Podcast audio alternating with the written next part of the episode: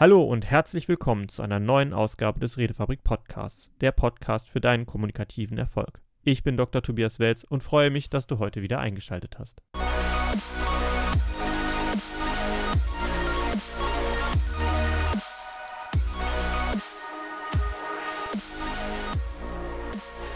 Heute möchte ich euch einen kleinen Impuls mitgeben, der auch vielleicht in den nächsten Tagen, gerade jetzt noch zur Weihnachtszeit, vielleicht dem einen oder anderen hilfreich sein kann. Und zwar ist es ein Gedanke, der auch aus der bindungsorientierten Erziehung stammt. Und zwar ist dieser Gedanke erst Zuwendung, dann Lösung.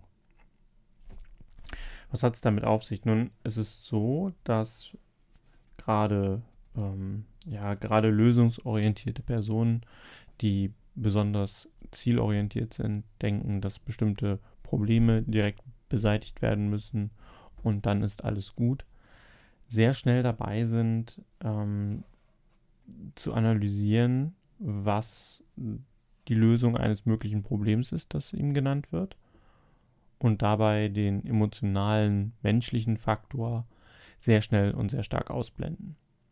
Mir persönlich geht es so. Ich bin jemand, der tatsächlich tendenziell sich die Lösung als allererstes parat legt oder einen möglichen Gedankengang zu einem Lösungsweg dabei hat und manchmal zu wenig Geduld habe.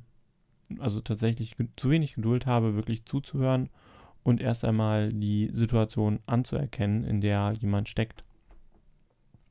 Spannenderweise ist das auch bei der Erziehung wichtig. Wenn ich mit meiner kleinen Tochter zu tun habe, die interessiert sich für meine super gut überlegte Lösung meistens erstmal gar nicht.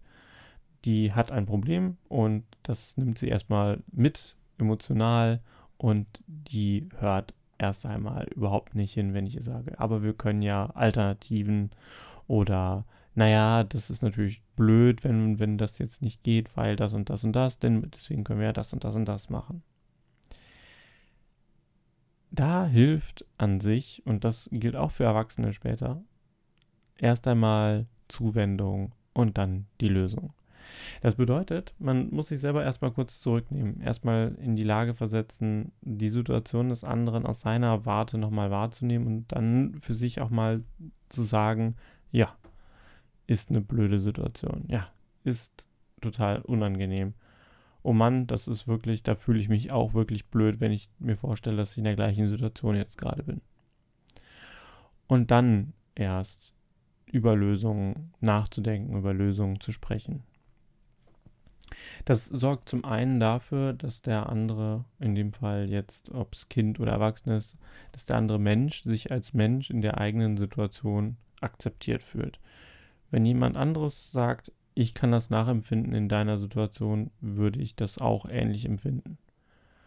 Dann fühlt er sich wegen seiner Gefühle selber und die er gerade zum Ausdruck bringt, nicht blöd, sondern als in Ordnung, angenommen.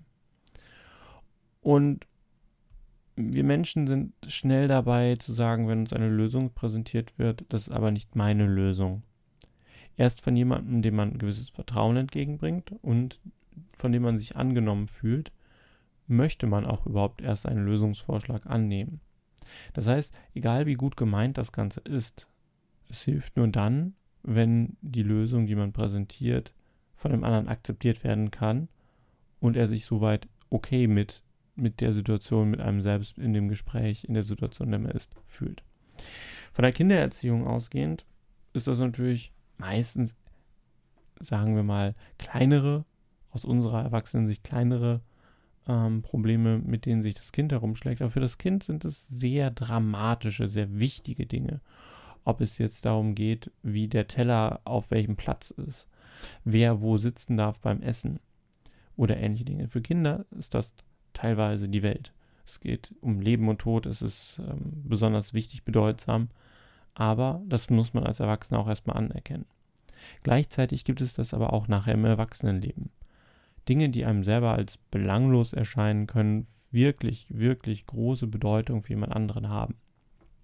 Und da ist es erst einmal mit Zuwendung zu reagieren besonders wichtig und danach erst eine Lösung zu finden. Das heißt, jetzt wo es wieder in ähm, einen Lockdown geht, wo die Krise wieder etwas mehr zuschlägt und trotzdem eine besondere Zeit, nämlich die Weihnachtszeit vor der Haustür ist, schaut einmal, dass ihr vielleicht, wenn ihr in Gesprächen mit anderen Leuten seid, erst einmal ihnen etwas Zuwendung bringt, ihnen Anerkennung für die Situation, in der sie sind, bringen, statt einer direkten Lösung. Das lässt uns auch, wenn man nur telefonieren kann oder in einem Videocall zusammensitzt, näher zusammenrücken. Etwas mehr wieder menschlich zueinander zu sein und danach an den Problemen zu arbeiten, die Lösung zu finden. So schweißt sich das Ganze in Familien von Kindesbeinen an zusammen und so kann man das auch im Erwachsenenalter weiterführen.